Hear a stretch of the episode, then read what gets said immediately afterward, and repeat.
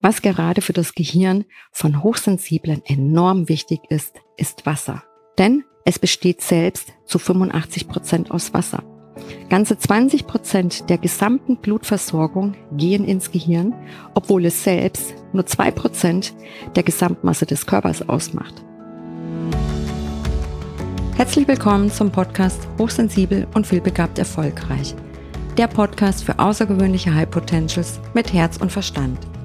Ich bin Bettina Maria Reuss, Karriere- und Mentalcoach und unterstütze Hochsensible und Vielbegabte dabei, ihre Genialität zu erkennen und diese beruflich und persönlich erfolgreich einzusetzen. Für die heutige Folge habe ich mir ein ganz spannendes Thema mitgebracht. Und zwar möchte ich über unterschiedliche Lifehacks sprechen, was wir tun können, um unser Gehirn und das Nervensystem positiv unterstützen zu können. Das Gehirn bei Hochsensiblen und Vielbegabten hat ja immer ganz viel zu tun. Es fehlen gewisse Filter. Es werden bis zu fünfmal mehr und schneller Informationen über alle Sinneskanäle aufgenommen. Und deshalb braucht gerade das Gehirn von Hochsensiblen einfach sehr viel Selbstfürsorge und auch gewisse Dinge, die wir für uns tun können. Als erstes möchte ich auf das Thema Schlaf eingehen. Erholsamer Schlaf ist ganz, ganz wichtig für unser System. In den letzten 30 Jahren hat die durchschnittliche Schlafdauer um zwei Stunden abgenommen und nur fünf Prozent aller Menschen haben einen hochwertigen Schlaf. Das sind ziemlich alarmierende Zahlen. Schlafmangel führt zu kognitiven, körperlichen und auch koordinativen Leistungsabfällen. Und diese sind die Hauptursache für Depression oder Burnout.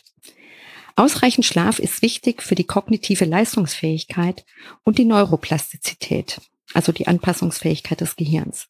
Das Gehirn wird im Schlaf entgiftet, indem die Rückenmarksflüssigkeit das Gehirn auswäscht. Voraussetzung dafür ist, dass die Zirbeldrüse genügend Melatonin produzieren kann. Künstliche Lichtquellen in den Abendstunden sowie E-Smog wirken diesbezüglich sehr störend. Auf einzelne Themen werde ich auch im Folgenden noch eingehen. Welche Tipps gibt es von Experten für einen erholsameren Schlaf? Sehr gut ist es, wenn man bei absoluter Dunkelheit schläft. Man kann dazu beispielsweise eine Schlafmaske nehmen oder auch das Rollo einfach zum Verdunkeln. Und vor allen Dingen mit offenem Fenster zu schlafen. Die Schlafzimmertemperatur sollte dabei möglichst 22 Grad nicht übersteigen. E-Smog-Belastungen im Schlafzimmer, die sollte man so gut wie möglich reduzieren. Statt LED oder Energiesparlampen vielleicht lieber doch eine Glühbirne, Kerze oder Teelicht sowie Blaulichtblocker, die man über spezielle Apps oder spezielle Brillen bekommt, zu nutzen. Generell ist es ja für Hochsensible wichtig, darauf zu achten, was mache ich in den letzten zwei Stunden vor dem Schlafengehen. Denn alles, was wir bis dahin konsumieren, nehmen wir ungefiltert mit in den Schlaf und vor allen Dingen das Unterbewusstsein beschäftigen sich weiter damit. Was kann man noch für erholsameren Schlaf tun? Sonnenbaden. Generell so viel wie möglich draußen sein. Als nächstes, es gibt Gehirndoping aus dem Kühlschrank. Auch wenn Gewürze und Kräuter nicht in den klassischen Ernährungspyramiden auftauchen, können sie einen massiven gesundheitlichen Impact haben. Dies trifft natürlich auch auf die Gehirn- und Nervengesundheit zu. Im Folgenden ein paar Beispiele. Kurkuma und Koriandersamen boosten nachgewiesenermaßen das Gedächtnis. Und für eine mentale Top-Performance unter Stress, wie zum Beispiel Prüfungssituation, Lampenfieber, vor einem Vortrag und so weiter, da haben sich Rosmarin und Kreuzkümmel bewährt. Ceylon-Zimt verbessert die Konzentration sowie Lernfähigkeit und scheint positive Effekte auf die Bluthirnschranke zu haben. In Bezug auf die Stimmungsaufhellung beziehungsweise positive Effekte auf die Psyche sticht ganz klar der Safran heraus. Auch bei Gewürzen gibt es massive Qualitätsunterschiede. Häufig sind sie stark mit Toxinen belastet, teilweise auch Biogewürze. Hochpreisige Gewürze, wie zum Beispiel Safran, werden nicht selten gestreckt. Es ist daher zu empfehlen, die Gewürze von speziellen Anbietern in Bioqualität beziehungsweise Bildsammlungen zu nehmen. Es gibt auch Bücher zu diesen Themen, Wildkräuter, Gewürze von Experten. Vielleicht auch hier einfach mal ein bisschen googeln und schnuppern. Als drittes sei genannt zähme den chronischen Säbelzahntiger. Unser vegetatives, also das autonome Nervensystem, besteht aus zwei Teilen. Es gibt zum einen den Sympathikus, das ist der Anspannungsnerv, der sagt Fight oder Flight. Und es gibt auf der anderen Seite den Parasympathikus, Rest and Digest. Der Parasympathikus ist der Entspannungsnerv. Im Stressmodus ist der Sympathikus logischerweise sehr aktiv. Der Flucht- oder Kampfmodus war für unsere Vorfahren beim Anblick eines Säbelzahntigers im besten Fall lebensrettend. Diese Stresssituation war damals von kurzer Dauer. Sie endete schnell auf die eine oder andere Art. Nur heutzutage haben wir noch immer denselben eingebauten Mechanismus, leiden jedoch unter andauerndem Einfluss von Stressfaktoren, also chronischem Stress. Das führt zu einem übermäßig erhöhten Sympathikus. Heilung, Entgiftung, Nährstoffaufnahme, Regeneration und ein dauerhaft starkes Immunsystem sind jedoch nur im Parasympathikus, also in der Entspannung, möglich. Welche Maßnahmen gibt es, um den Parasympathikus zu aktivieren und den Stresslevel zu senken? Spaziergänge, leichter Sport, Yoga, Qigong, Meditation oder Atemübungen, idealerweise an der frischen Luft, sind hier natürlich ganz am Anfang zu nennen. Aufenthalte in echter Natur, zum Beispiel Waldbaden. Allein schon die Töne und Gerüche wirken unheimlich entspannend. Sauna, entspannte Bäder, Wärme aktiviert den Parasympathikus oder auch Massagen. Gezielt Handy- und PC-freie Phasen einplanen, also Detoxen vom Handy, von PC, vom Tablet und so weiter. Und generell wieder mehr Zeit offline verbringen. Das bewusste Nichtstun und die Stille, ist viel leichter gesagt als getan, aber gerade bei Hochsensibilität ist eine qualitativ gute Me-Time von absoluter Bedeutung. Dankbarkeit, Akzeptanz und Achtsamkeitsübungen zu üben, auch singen oder Gurgeln sprechen positive Sinne an. Wechselduschen, kalte Duschen oder auch das Eisbaden, das momentan völlig hip und up-to-date zu sein scheint, aber sofern man es verträgt. Was gerade für das Gehirn von Hochsensiblen enorm wichtig ist, ist Wasser. Wasser ins Gehirn. Denn es besteht selbst zu 85 Prozent aus Wasser. Ganze 20 Prozent der gesamten Blutversorgung gehen ins Gehirn, obwohl es selbst nur zwei Prozent der Gesamtmasse des Körpers ausmacht. Also man sagt ungefähr 1200 bis 1500 Gramm, was ein Gehirn wiegt. Und das ist eben abhängig, welches Körpergewicht jemand hat. Jedenfalls zeigt das, wie wichtig eine gute Wasserversorgung für das Gehirn ist. Das Gehirn kann austrocknen, also dehydrieren, wenn es unzureichend mit Wasser versorgt ist. Dann können zum Beispiel Symptome auftreten wie Kopfschmerzen, Konzentrationsstörungen, Brain Fog oder Reizbarkeit, auch bis hin zu Burnout oder Depression. Diese Symptome können in vielen Fällen schon durch eine optimale Wasserversorgung verbessert werden. Also mindestens zwei bis drei Liter pro Tag werden hier in der Regel empfohlen. Es ist auch, welches Wasser trinkt man? Trinke ich Wasser aus Glasflaschen? Trinke ich Wasser aus Plastikflaschen? Filtere ich mir das Wasser aus dem Wasserhahn entsprechend? Es gibt Heil- oder Quellwässer. Da kann man sich sicherlich einmal für sich informieren, was das Beste für einen ist. Wichtig, ein Wassermangel führt zu einem Energiemangel, auch im Gehirn. Kaffee, schwarzer und grüner Tee überdecken Energiemangelsymptome und verschlimmern den Wassermangel. Das heißt, es entwässert. Hochstrukturiertes Wasser versorgt uns mit Energie. Nicht nur das Gehirn wird es lieben. Nährstoffe sind ganz wichtig für Nerven aus Stahl und ein Gehirn in Topform. Werden Gehirn und Nervensystem nicht mit allen essentiellen Nährstoffen versorgt, so können sie nicht tadellos funktionieren. Eine Mangelversorgung ist leider Regel und keine Ausnahme. Je vielfältiger, langanhaltender und stärker die Mängel sind, desto mehr wird die Gehirn- und Nervengesundheit darunter leiden. Im Folgenden möchte ich ein paar Nährstoffe aufgreifen, die einen positiven Effekt auf Gehirn und Nerven haben können. Zum Beispiel Jod. Es ist wichtig für das Nervensystem und die Entwicklung generell. Es hat positive Auswirkungen auf die Gehirnleistung, denn das Gehirn verbraucht sehr viel Jod.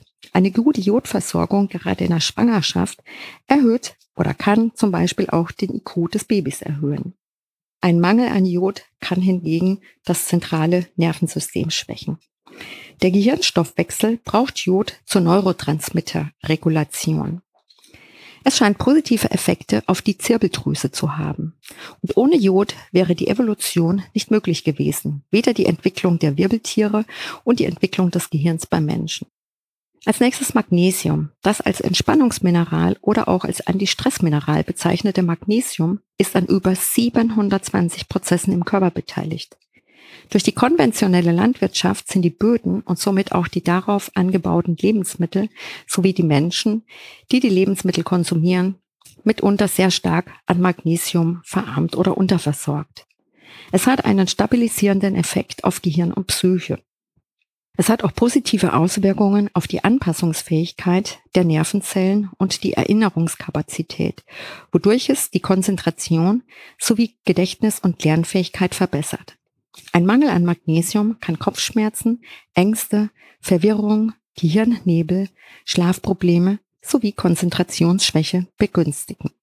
Magnesium ist der wichtigste Kofaktor für Vitamin D und scheint die negativen Auswirkungen von Elektrosmog zumindest etwas abzupuffern. Omega-3-Fettsäuren. Sie haben positive Effekte auf die Neuroplastizität. Sie wirken stimmungsaufhellend, sind notwendig, damit das Gehirn genügend Serotonin bilden kann. Omega-3-Fettsäuren reduzieren chronische Entzündungen auch im Gehirn und allein 10 bis 15 Prozent des Gehirns bestehen aus DHA, also Docosahexaensäure. Ein Mangel an DHA lässt die Kommunikationsgeschwindigkeit der Hirnzellen sinken. B-Vitamine wirken interessanterweise besser, wenn man ausreichend mit EPA und DHA versorgt ist. Als nächstes Vitamin D. Ein hoher Spiegel verringert das Risiko für Demenz. Ein Vitamin D-Mangel begünstigt unter anderem MS, ALS, Schizophrenie, Autismus oder Alzheimer und vieles mehr. Vitamin D kann in Bezug auf die Gehirn- und Nervengesundheit generell präventiv und therapeutisch wirksam sein. Nicht selten führt ein Vitamin D-Mangel zu Winterdepression. Ein auffüllender Speicher hingegen kann für Frühlingsgefühle sorgen. Vitamin D reguliert die Neurotransmitter, zum Beispiel Dopamin, Serotonin und Acetylcholin. B-Vitamine stabilisieren das Nervensystem und sind wichtig für die Reizweiterleitung. Sie sind an der Produktion von Neurotransmittern und ATP beteiligt. Der Körper kann keine B-Vitamine speichern, außer Vitamin B12. Je höher das Stresslevel, desto größer ist der Bedarf an B-Vitaminen. Vitamin B12 beispielsweise bildet, regeneriert und schützt die sogenannte Myelinscheide, welche Nervenzellen umgibt. Interessanterweise lässt ein Vitamin B-Mangel das Gehirn im Alter schrumpfen und erhöht das Risiko für Alzheimer, Autismus oder auch Schizophrenie. Als nächstes sei zu nennen, reduziere deine Elektrosmogbelastung. Es existieren natürliche elektromagnetische Felder. EMF genannt, seit Millionen von Jahren, welche für den Menschen überlebenswichtig bzw. gesundheitsförderlich sind, zum Beispiel die Schumann-Frequenz. Technisch erzeugte Elektrosmog schaden den Menschen jedoch häufig. Die Beschallung rund um die Uhr mit Elektrosmog ist permanenter Stress für das komplette Nervensystem bis runter auf Zellebene. Die ständigen Impulse müssen verarbeitet werden und verändern das Gehirn langfristig. So gilt Mobilfunk unterhalb der Grenzwerte offiziell als möglicherweise krebserregend. Einige der weltweit größten Studien belegen, dass Elektrosmog gravierende gesundheitliche Folgen haben kann, auch in Bezug auf Gehirn und Nervensystem. Die, die Blut-Hirn-Schranke öffnet sich bereits unterhalb der Grenzwerte, wodurch Toxine, Erreger und Co. ins Gehirn gelangen können. Gehirnströme verändern sich und es können freie Radikale entstehen, welche von Schmerzen bis hin zu Hirntumoren führen können. Die Zirbeldrüse produziert dann weniger Melatonin, das Anti-Aging und Regenerationshormon. Es werden vermehrt Stresshormone ausgeschüttet. Und Tierversuche zeigen, dass Elektrosmog süchtig machen kann. Daher sollte E-Smog so gut wie möglich gemieden und reduziert werden. Verbinde dich mit der Natur. Wie schon bereits erwähnt, sind wir als bioelektrische Wesen von natürlichen Frequenzen abhängig. Wenn wir uns ursprünglichen Frequenzen bzw. Informationen aussetzen, zum Beispiel dem Zwitschern der Vögel oder dem Plätschern eines Baches, ist das wie ein kleiner Reset für unser Nervensystem. Deswegen wirken Spaziergänge in möglichst natürlicher Natur auch so entspannend. Wir können Sauerstoff aufnehmen, der wiederum für die Zellen von enormer Wichtigkeit ist.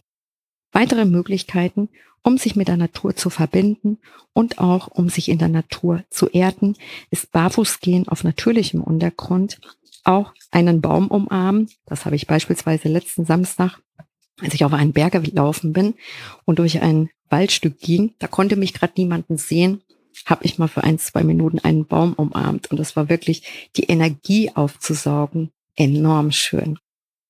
Ich kann Wildkräuter oder Pilze in der Natur sammeln, auf einer Decke liegend die Natur mit allen Sinnesorganen wahrnehmen oder wandern in Wäldern oder eben auch in den Bergen. Und all das steht uns komplett kostenlos zur Verfügung. Also nichts wie raus in die Natur. Als letzten Punkt möchte ich nennen die Darm-Hirn-Verbindung. Im Bauchhirn befinden sich 100 bis 200 Millionen Nervenzellen und somit vier bis fünfmal mehr als im Rückenmark. Darm und Gehirn kommunizieren miteinander über Mikroben, Hormone, Botenstoffe und Nerven wie zum Beispiel den Vagusnerven. Afferente Nerven übermitteln Signale vom Darm und das Gehirn und efferente Nerven umgekehrt. Interessanterweise gehen 90 Prozent der Signale vom Darm zum Gehirn und nur 10% vom Gehirn zum Darm. So können Toxine und Entzündungsbodenstoffe, aber auch Parasiten, Viren, Borrelien und Co. vom Darm ins Gehirn gelangen, gerade bei offener Blut-Hirn-Schranke. Der Vagusnerv ist der Hauptnerv für den gesamten Bauchraum, also Magen, Darm, Leber, Bauchspeicheldrüse und so weiter. Wenn es in diesen Organen Probleme gibt, können sich diese also auch auf das Gehirn übertragen. Interessanterweise werden Serotonin, also Glückshormon, und Dopamin, das Antriebshormon, zum Großteil im Darm gebildet. Die Darmflora hat einen massiven Einfluss sowohl positiv als auch negativ auf unsere Gehirn- und Nervengesundheit. Pathogene Mikroorganismen im Darm, zum Beispiel Würmer oder Clostridien bilden Toxine, die das Gehirn und Nervensystem stark belasten und führen zu neurophysiologischen Veränderungen im Gehirn. Zudem setzen sie freie Radikale frei, die in den Tryptophanstoffwechsel eingreifen. Also Tryptophan ist die Vorstufe von Serotonin und Entzündungen im Gehirn fördern. Deswegen spielt die Darmgesundheit eine große Rolle bei Depression, Autismus, ADHS, Parkinson Multipler Sklerose und Co. So ist es also nicht verwunderlich, dass Depressionen in Verbindung mit Verdauungsproblemen wie Verstopfungen stehen. Psychopharmaka fördern übrigens Verstopfung. Natürlich können wir die Darm-Hirn-Verbindung auch im positiven Sinne nutzen. Unser Gehirn und unser Nervensystem lieben es, wenn wir uns um unseren Darm kümmern. Was kann ich also tun, damit sich mein Darm mehr freut? Konsumiere hochwertige und echte Lebensmittel inklusive gründlichem Kauen. Denn wir kauen heute viel zu wenig und essen viel zu schnell. Auf verträgliche Lebensmittelkombinationen achten. Entspannung, denn Stress schädigt die gesunden Darmbakterien. Tägliche Bewegung, das fördert auch den regelmäßigen Stuhlgang. Pathogene Biofilme aus dem Darm sanft und effektiv lösen sowie ausscheiden. Medikamente, besonders Antibiotika oder auch Alkohol meiden. Gut ist auch der regelmäßige Konsum von Bitterstoffe, denn diese regen die Produktion der Verdauungssäfte an. Aufbauen eines optimalen Vitamin D-Spiegels, täglich Prä- und Probiotika können die Sanierung des Darms unterstützen. Präbiotika findet man in vielen Gemüsesorten und unpasteurisierten, fermentierten Lebensmitteln. Sie beinhalten probiotische Bakterien in großen Mengen.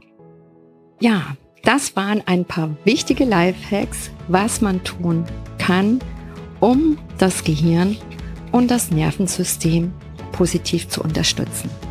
Wenn dir die heutige Podcast-Folge gefallen hat, dann freue ich mich über ein Like bei Spotify, Apple oder iTunes. Und wenn du jemanden kennst, für den das heutige Thema von Interesse sein kann, dann teile diesen Podcast gerne. Ich sage für heute Danke fürs Zuhören, ciao und ade, bis zur nächsten Folge. Alles Liebe, deine Bettina.